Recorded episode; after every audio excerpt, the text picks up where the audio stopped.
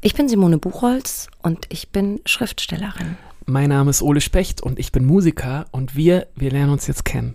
Genau, wir kennen uns nicht, aber wir ähm, haben eine große Neugierde füreinander und ähm, reden jetzt ganz viel über.